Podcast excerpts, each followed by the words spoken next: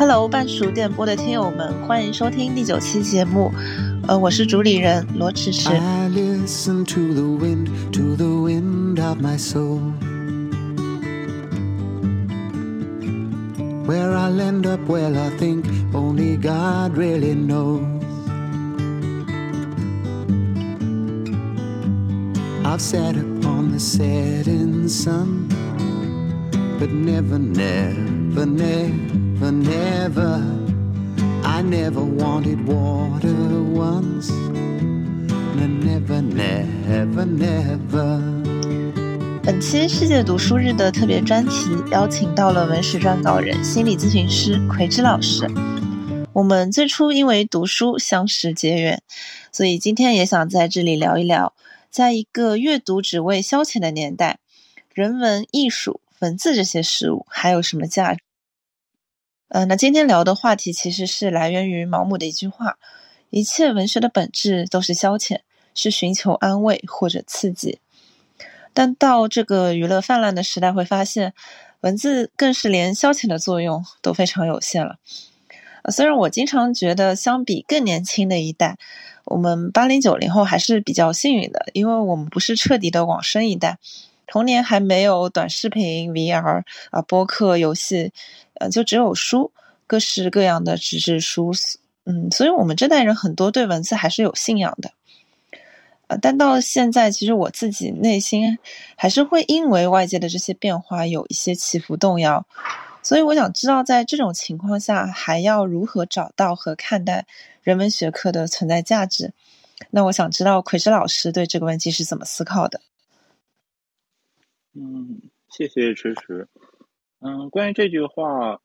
我感觉还是蛮复杂的。虽然看起来是比较简单的一句话，一切文学的本质都在消，都是消遣。但这个嗯消遣的状态，在毛姆的时代，或者他以为的更早的时代，和我们这个时代有着一个非常本质的不同。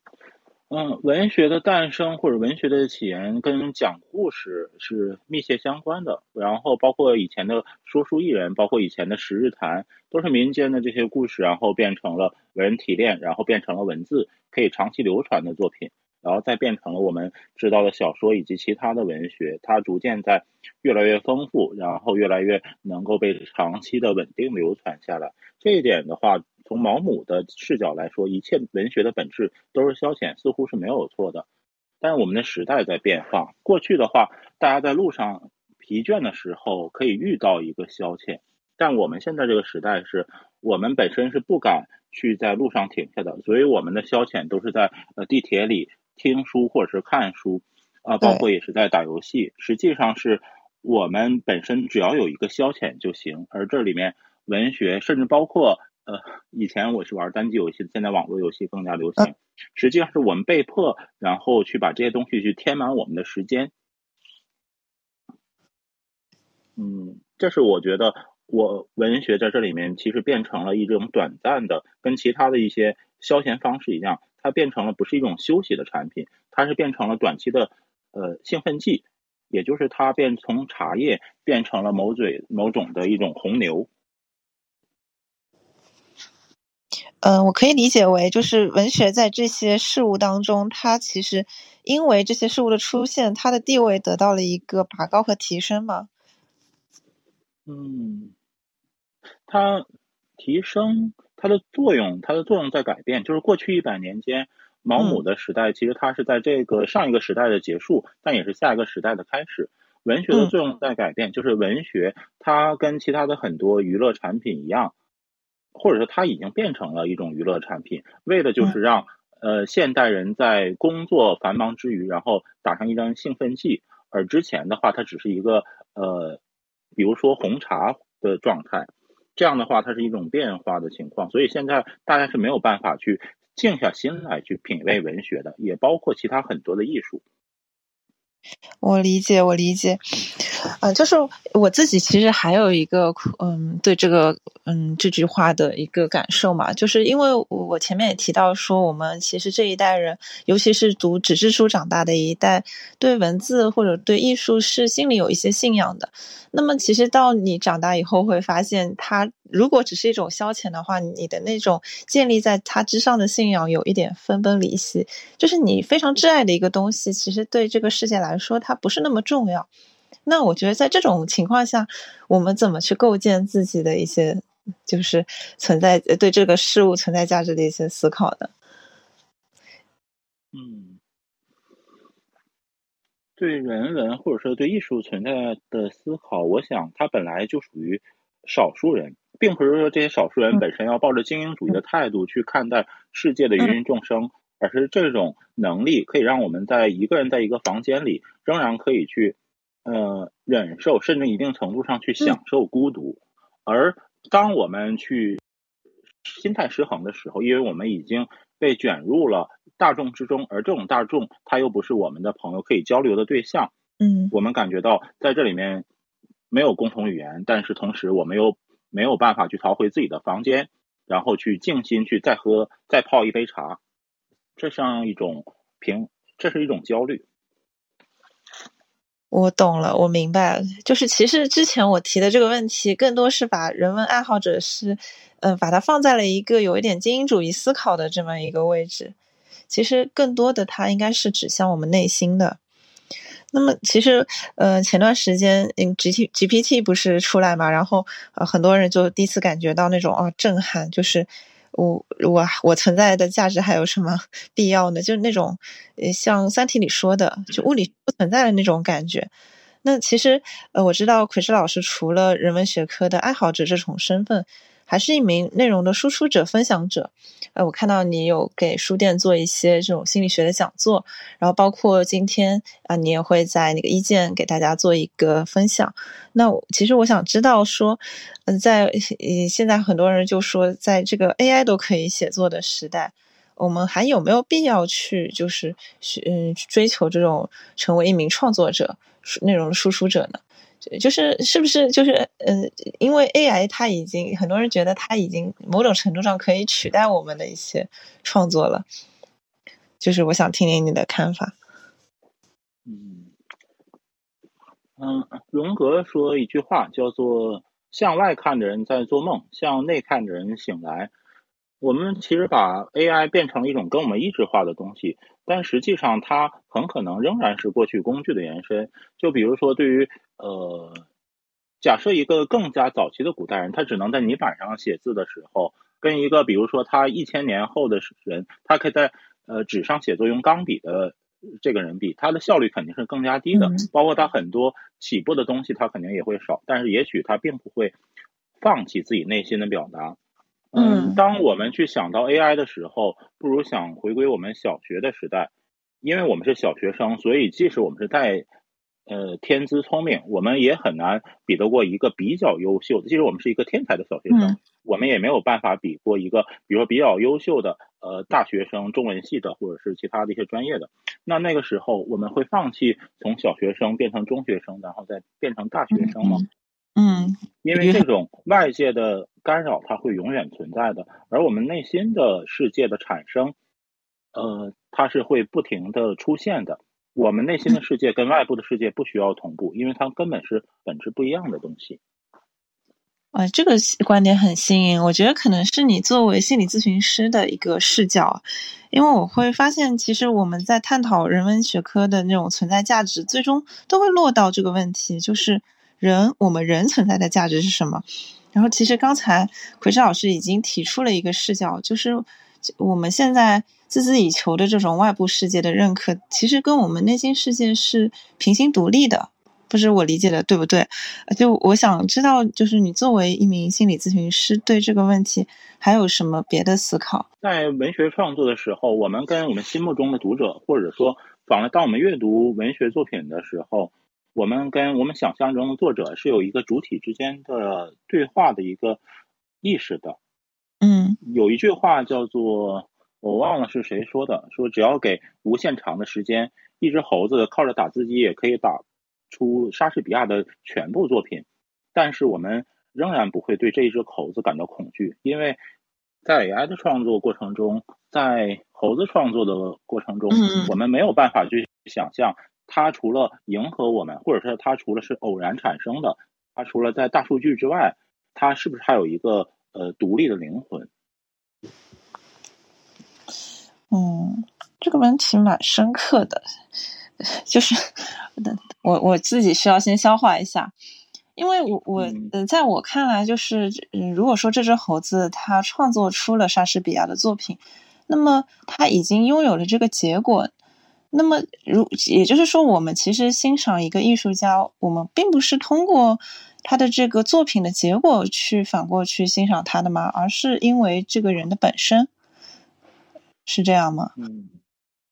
是通过作品之后，我们可以去想象背后的作者有人什么样的人生经历。这样的话，我们也可以去猜想他新的作品，我们也可以感觉到他背后他在稳定但又发展的灵魂。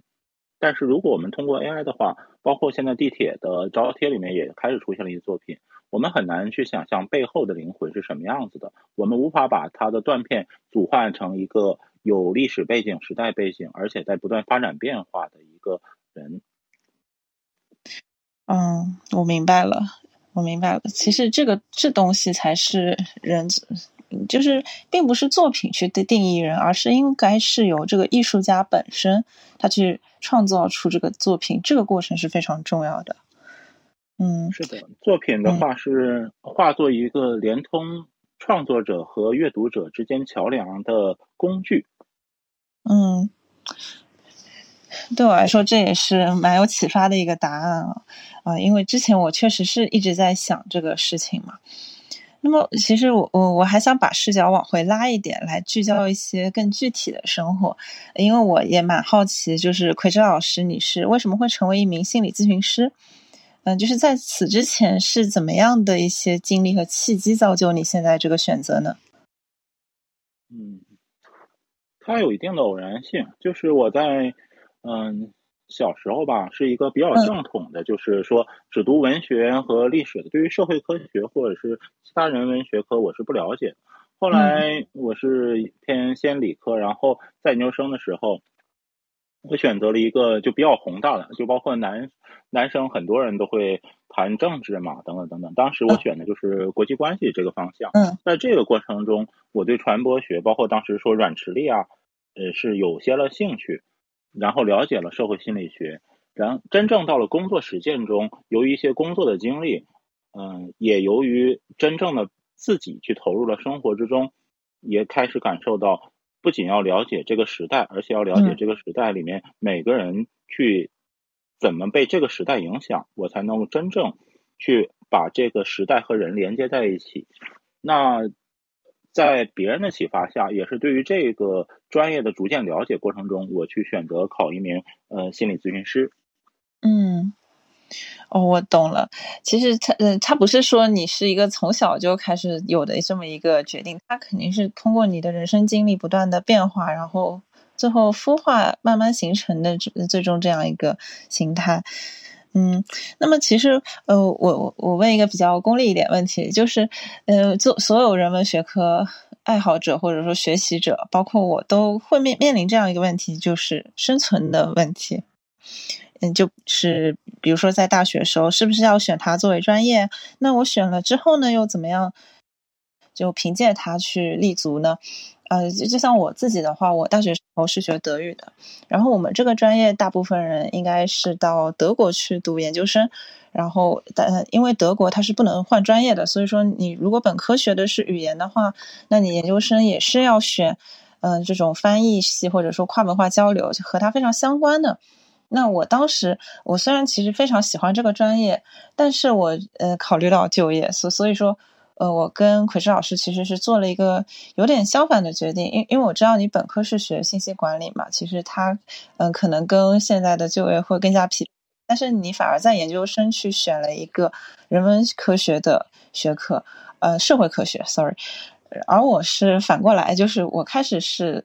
读的本科读的是语言专业，然后研究生我去读的是呃数据分析这样一个嗯更加可以说是就业导向的这么一一个专业哈。那么我我其实就是想问的是，当时你在选专业的时候有没有考虑到这个呃问题？就是而而且就是你这个决定会不会就有家人会跟你提出就是？是你读了这个呃国际政治，就是只是你喜欢，那么你有考虑过后面的路吗？什么这这一些问题，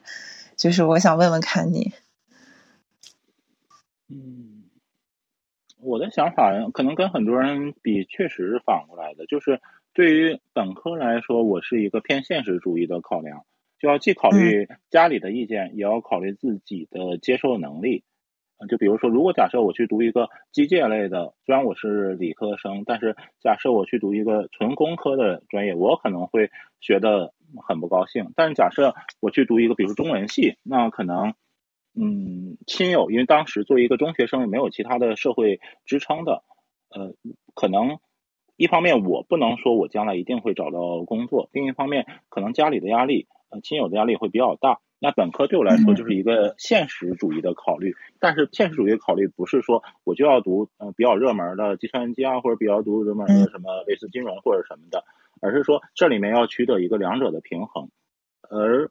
到了研究生的话，我想既然本科专业我已经了解了，而且离开了家庭，离开自己出生的地方，对大市场社会环境一定了解，那么我认为靠本科的专业，我可以嗯。有一定的谋生能力的情况下，那研究生我可以考虑去做一个自己更加偏爱的事情。实际上，我工作的时候也只是把研究生的专业做一个副业的支持，而并不是一个主业。嗯。哦，我了解了。就是其实你在选择研究生专业的时候，并不是说完全兴趣导向的，你也考虑结合了自己呃本科时候的一些经历，然后在这个基础上，然后嗯再去选择自己喜欢的东西。嗯，我觉得这个这个选择其实就比我成熟一些，因为我自己可能在高中选大学专业的时候，我就是纯粹出于喜欢的一些考虑。就不会嗯特别想到四年以后的一个选择嘛，所所以说其实要到研究生阶段反而会要去做一些这种嗯基于就业这样一些调整，嗯，那其实那个时候嗯你你说，那我想就是我们可能对于一个踏入社会的定义，在自己的心里那个时候在中学的时候预期是有区别的，对我来说嗯比如说离开。家庭，因为大学很大程度已经离开家庭了，然后还有离开自己所居住的城市，那个时候意味着自己应该准备为自己将来的生存去考虑了。嗯，嗯，我懂。其实应该是自己对独立这个事情，呃，年龄段考量的不一样。嗯，就是可能在我看来，大学时候，呃，我还是一个学生嘛。然后在奎志老师看来，可能大学时候就已经是要去思考，是就是 to be or not to be 这些呃，就是问题。嗯，是的，是的，是的。我其实对我自己跟很多人聊天，我也感受到，就是因为我自己，嗯，可以说是从研究生开始才去思考很多的关于就是搞钱啊，关于 独立啊很多东西，就它会给我内心世界造成一个冲突。就是我一直到大学毕业，就是到二十二岁，其实我一直还是活在一个像啊，就嗯，就前面我提到，就是呃，我我一直是一个人文学科这种爱好者，或或去创作一些东西，但但我的视角其实一直没有是放到一个更大的社会层面，呃，会比较聚焦内心啊，或者说自己自己的一个。世界，呃，而且呢，我我会发现，到研究生以后面临一个问题，就是我我怎么去平衡我的一个专业性的功利性阅读和我自己的一个兴趣性阅读，其实就是主要是人文方面的读物嘛。那么，嗯，其实其实我会发现，奎师老师也有一个这样一个转化的过程，就是，嗯，因为因为我我记得就是你提到过，你之前的那个涉猎非常的广泛。不仅仅是心理学方面，其实你在政治学、传播学，还还有就是历史学等等呃，都会有一些就是嗯，你去学习涉猎。那么我我其实想了解，当时你是怎么样去安排自己的一些这种平衡自己的日常和阅读，还有就阅读之间这种功利性阅读和兴趣型阅读的这么一个比例呢？就可不可以分享一下你的经验？嗯，可以的。我想功利型阅读和兴趣阅读在我这里面区分，可能嗯词用词会稍微有点调整，就是可能对我来说。功利性、功利性的阅读是基本不存在的，但是有一种阅读是工具型的阅读，啊，工具，呃，对对对，嗯嗯，因为功利型真正意义上，假设我们把这个词做一个比较现实的诠释，就是功利性阅读就是意味着我们拿这个书，然后读完之后，或者读了几本这样的书，我们可以在现实中就可以呃比较。安定的，然后或者说比较有方向、比较有能力的去赚钱了。但实际上，这样的书基本是用来骗人的。成功学是吗？就嗯，呃，包括当然有一些可能也有一些好处，但是这些好处也基本上是把一本八千字的文章可以说明白的东西给你注水注水到十万字，然后你要花很大的力气再把这个水再挤掉。我觉得这样不一定是能够，有可能是得不偿失的，因为也花很多的时间。我懂你意思，所以之后。会去看这类书，嗯，但是有的书的话是有工具型的阅读的，比如说我读古汉语词典，或者是 某一些专业性的操作性的书，啊，包括心理学专业也有，包括各个专业法律学的，包肯定它会有一些书是作为一个很枯燥的呃操作性的东西。这些书我觉得，虽然它可能并不能够完全让你这个专业有一种理论性的升华，但是它可能仍然是必须的。至少你都要这些书的阅读方法和一些基本的脉络是要有掌握的。工具型的阅读是呃每一个领域然后入门开始需要读的一些东西，但兴趣型的阅读是在你这些书读完之后，它是有一个很强的扩展性的。嗯，实际上我的入我的阅读主要就是兴趣型阅读，但是并不代表兴趣型阅读是。非常孤独的，非常自我的，非常呃跟现实没有关系的。实际上，兴趣阅读如果是带着对现实的思考，或者反过来说，兴趣阅读它本身自身，然后想去回应一些现实的问题，跟现实产生链接，那么它在这个结合点一定会产生某种对你工的就业、对你的思考、对你的人际关系有价值的地方。我明白了，呃，其实你的阅读更多的是首先从你的兴趣出发，然后在这个过程中你会发现你有一些地方缺失，然后再去寻找工具，就是像更专业的一些领域去深入。我理解对吗？就是是这样的一个逻辑。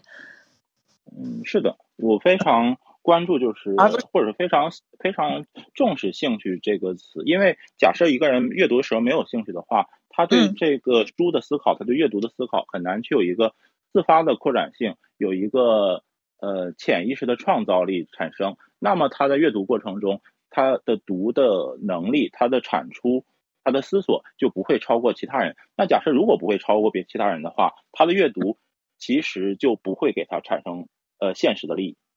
因为你跟其他人如果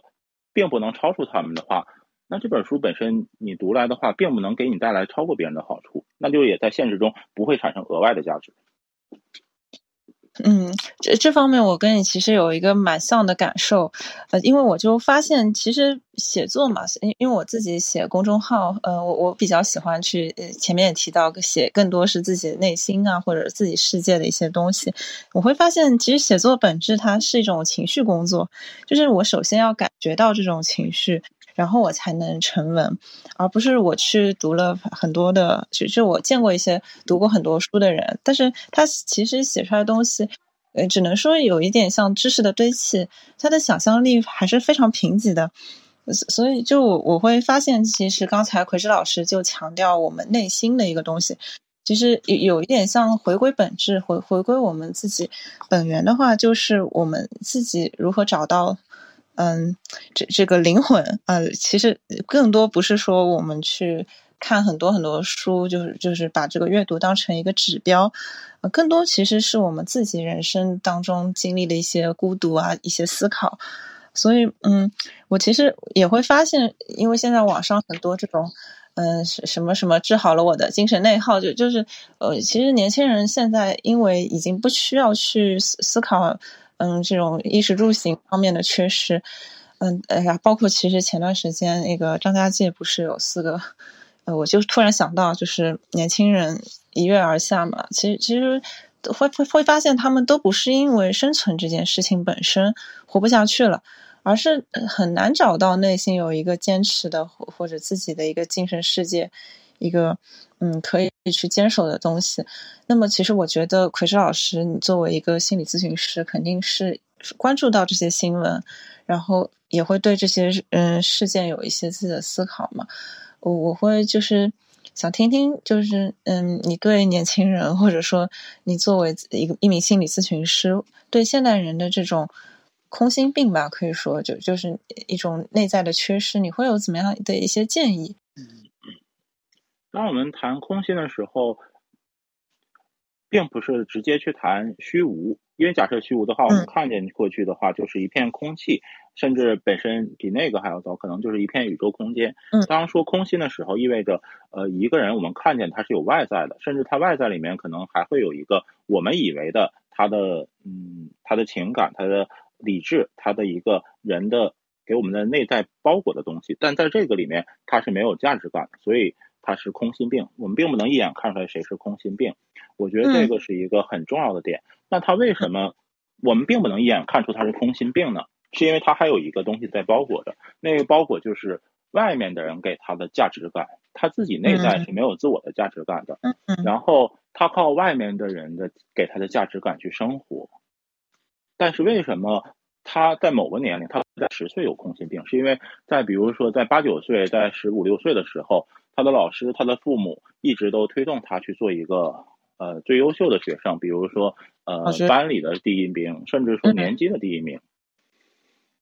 只要外界持续给他价值感，他内部的空心对他来说，他既是感知不到的，也没有必要去感知，因为外部的压力很大，同时外部给他的价值感很大。但是，一旦他真正主动或者被迫的离开了父母，离开了高中或者是初初中这样一种非常有规律的，而且评价标准非常刻板的一个机制。之后，如果他需要自己给自己赋予价值，给自己寻找方向的时候，假设他的父母给他的轨道不能再支持他通走出大学进入社会的时候，那么这种原来的自我价值赋能的缺陷就会产生。这个时候空心的情况就会出现，因为他没有办法去按照之前的轨道去行事，他内部他也没有什么东西，他无法自己产生价值，空心病就产生了。所以其实很多都是来自于童年或者说原生家庭的影响，会造成嗯，就成年之后的这种空心病。嗯，我觉得过于强调了原生家庭的影响，因为原生家庭也是社会的产物。我们谈论，因为原生家庭本身其实它也是社会价值的承载。比如说，教育体制要求现在的家庭把呃孩子的成绩作为一个。非常重要，甚至说几乎是远远超过其他价值的，包括健康在内的评价标准。对，而一个人他一个人一岁的孩子，我们不会说这孩子有空心病的，因为那个时候他所有的东西都没有成长出来。对的。但是随着他的成长过程中，他外部的东西，比如学习能力，甚至社交能力在成长，他的内部的自我的兴趣追求、自我的人生思索，一直没有时间，甚至也不被允许成长。嗯，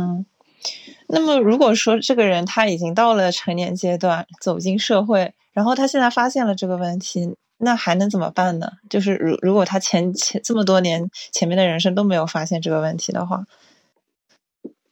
嗯，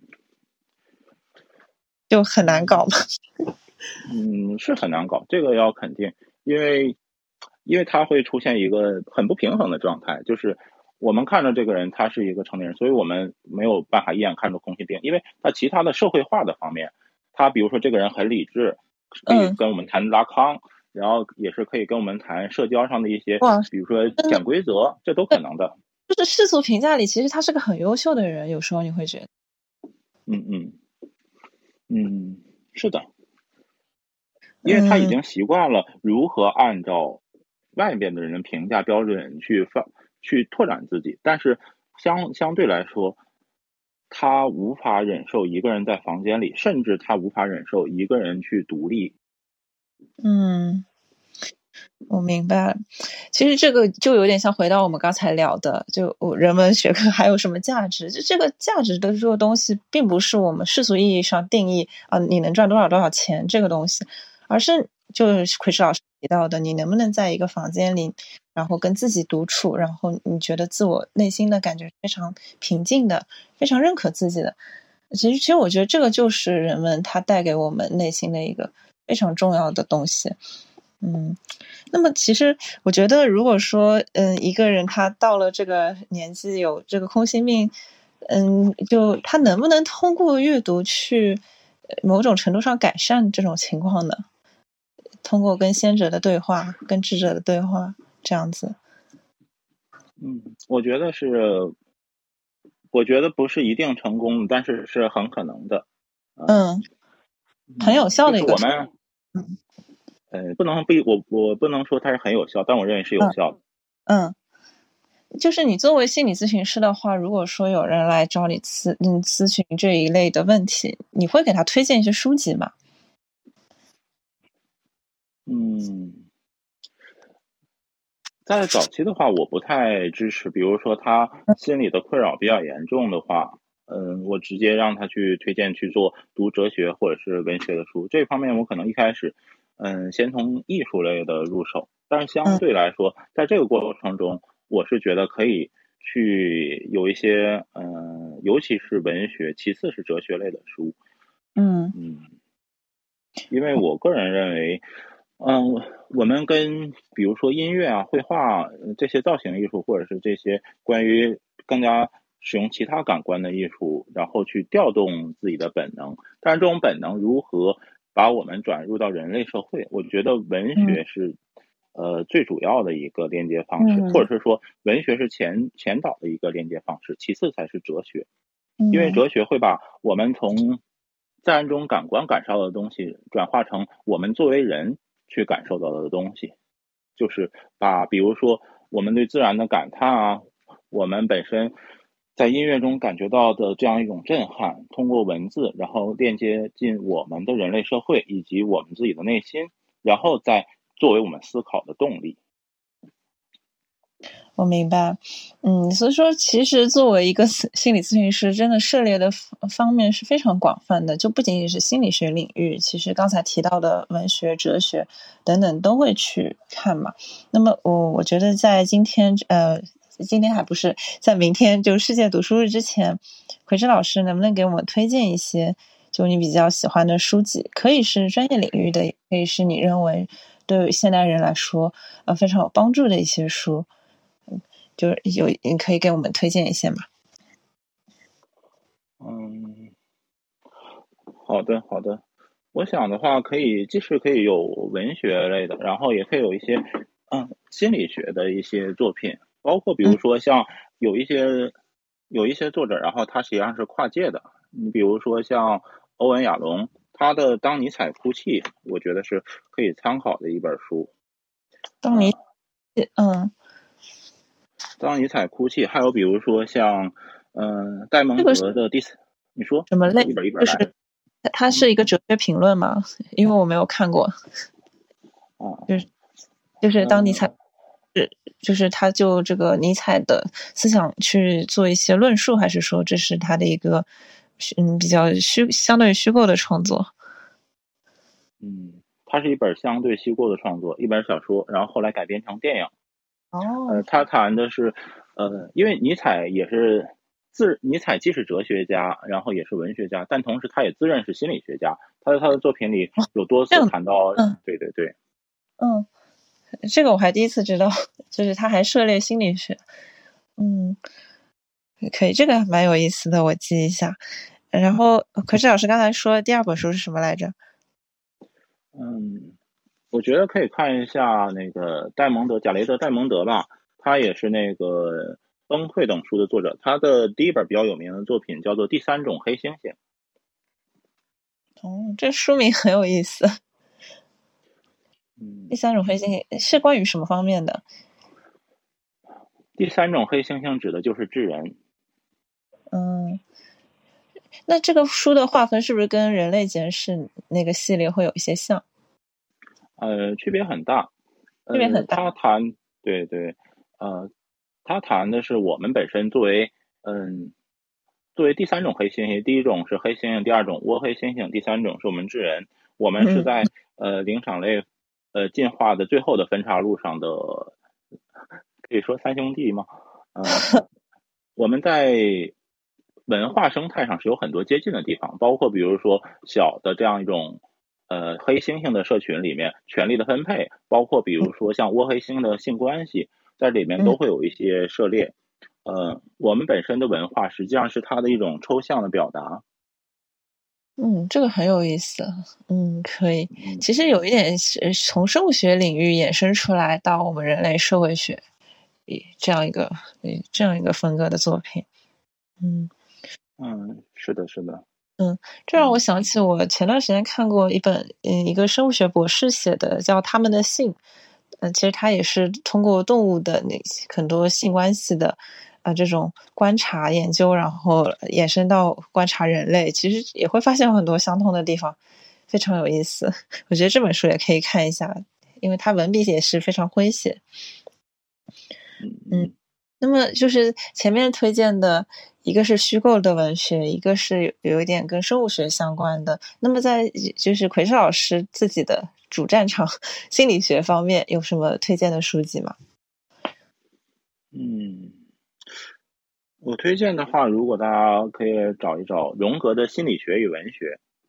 心理学与文学，嗯，嗯。哎，我想问一下，就是那个 MBTI 理论是荣格提出的吗？还是就是？啊，现在的理论已经在它原型上有很大的发展了。呃，是的，嗯，对，因为这个我还蛮感兴趣，我看基基本上大家都会测嘛。因为奎少是什么类型？就是那个 MBTI。哦，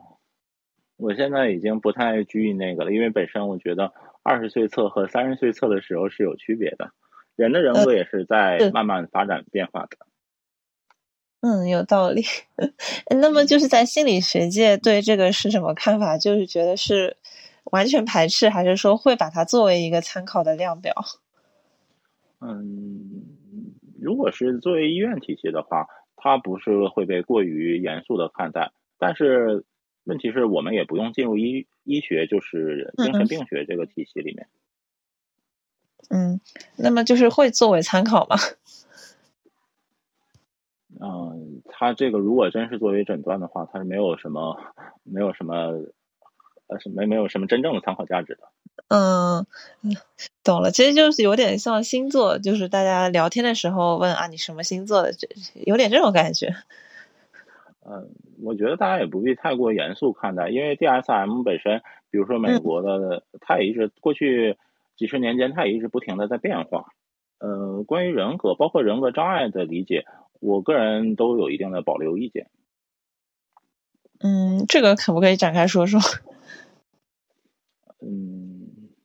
是人格还是人格障碍呢？人格首先，我觉得它是会有变化的。你比如说一个酒精成瘾者。那他的人格在，呃，在比如说他二十岁，然后甚至他不用喝十几年，他很可能喝五六年之后，他的人格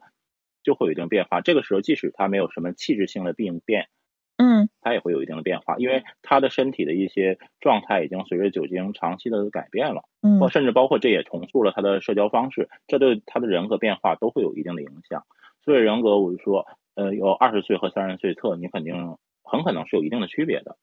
然后关于人格障碍的话，它本身其实就来自于嗯两三种不同的来源评价标准，然后因为没有更好的方法，就把这些的呃评判标准，嗯判断标准，然后纳入了一个人格障碍的一个大体系之中。实际上，他们本身就算人格障碍的 A、B、C 类，他们的区别是很大的，而且他们也可能有一定的交叉性。这里面，我是觉得现在大家太滥用这个词了。嗯，就就是我觉得现在好像最被滥用的一个词是抑郁症，就好像很多不仅是明星，还有很多普身边的普通人我都听到不下十个会表示过自己有这种疾病。我其其实我也想了解，就是抑郁症的治疗范畴是心理学，还是说一定是要到医院才可以？嗯，如果真的是医院诊断抑郁症的话，那本身的话还是以，尤其是初期是以用药为一个重要的参考和重要的指导的。嗯，心理咨询的话，重点是主举，呃，不是解决病，心理咨询重点是解决，比如说他的心理困扰啊，包括比如说像，嗯，精神分裂症，他他的后期的康复期，比如说他社会功能需要恢复，然后在这里遇到一些挫折，我们可以做心理咨询。但是，比如说他自身的如何恢复这个病，我们是不做指导的。其实今天我们聊的这个话题，真的，奎志老师还是给了我很多启发。呃，就从你自己作为一个开始是一个学习者，然后后面你慢慢的成为一个就心理咨询师，以及现在的一个内容输出者，啊，包括对这个时代一些就是这种自己的看法，我感觉，嗯，就是从你的回答中，我就能够感受到，阅读这件事情并不是说只是一个消遣，它其实真的还是帮助我们成为自己非常重要、非常有效。可志老师，可不可以就？嗯，最后再谈一谈你对，因为是世界读书日主题嘛，就可以谈一谈。因为你后面我看到发给我有一个是到大象家书房做文学与心理这样一个讲座嘛，嗯，就是你对文学和心理它带给你就人生的这个影响啊，说两句话 可以吧？嗯。我应该怎么理解这个问题？是谈文学和心理，还是谈阅读给我的影响啊？嗯，要不聚焦一点吧，就是谈那个文学对你的影响哈。嗯，我是跟社会其实接触算比较晚的，因为可能我只要到大学毕业左右，就是大三之后，然后我才真正的可能是接触社会。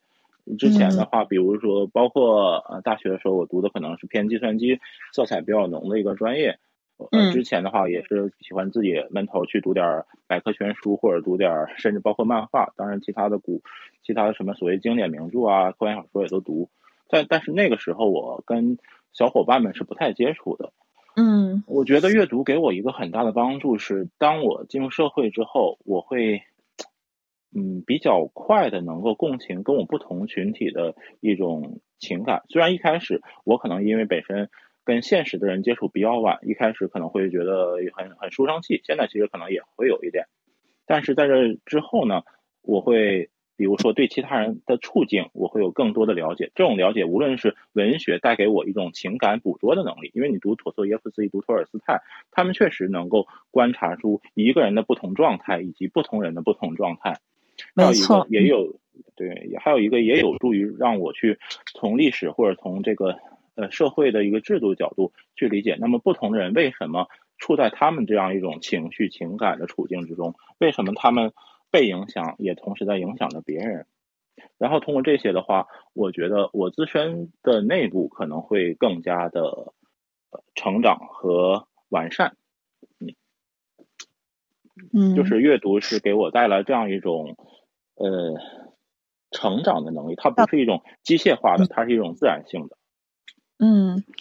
就是它慢慢的会化成你的那种呼吸，你的那种骨肉一样，伴随着你啊，成为你的一部分。嗯，这种感觉真的非常好。哎，好，我觉得今天这期节目对我来，对我自己来说也是有很多启发收获。然后，呃，我希望后面有机会可以到现场听奎志老师的讲座。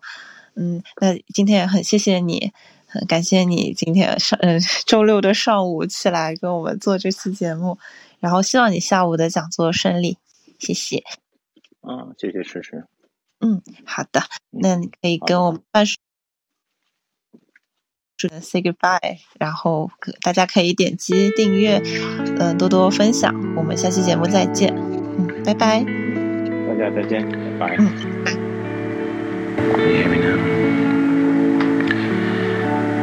But anyway, tonight also I wrote a song called On the Road. I'm just re reading what I wrote all night. There are better things coming than what I wrote all night. Coming straight from the mind to the voice, with no hand intervening. left New York 1949 to go across the country without a dead blame dime. Montana in the cold fall. Found my father in a gambling hall. Father, father, where have you been? Been with a woman since I was only. Dear son, he said,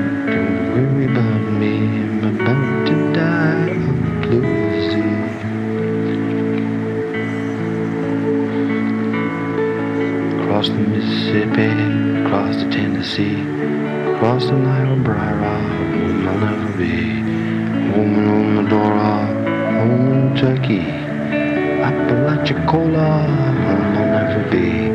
Better or worse, thick and thin, like being married to the little woman. God loved me just like I loved him. Now won't you do the same just for him? Worms eat away, but the worry what's will win. The worms eat away, but the worry what's will win. So I left Montana freight train. The night my father died in the cold